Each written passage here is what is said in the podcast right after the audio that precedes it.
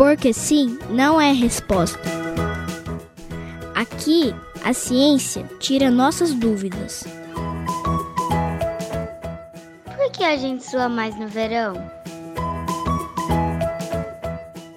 A temperatura normal do nosso corpo é de 36,6 graus centígrados.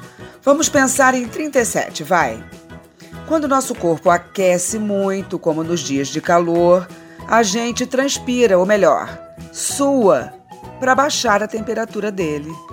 Em outras palavras, o suor nos ajuda a equilibrar a temperatura do corpo, que aumenta mais facilmente no verão. Mas o que é o suor? É uma mistura de água com outras substâncias como sais minerais, ureia, ácido úrico. O professor e pediatra Edson Arpini diz, no entanto, que não é só no verão que a gente sente o aumento do nosso suor. O calor provocado pelo trabalho dos músculos nos exercícios, por exemplo, é o mais comum. Se a gente tem febre e a temperatura é acima de 37,8 graus, muitas vezes também suamos. Porque sim não é resposta. Aqui, nossas dúvidas são explicadas pela ciência.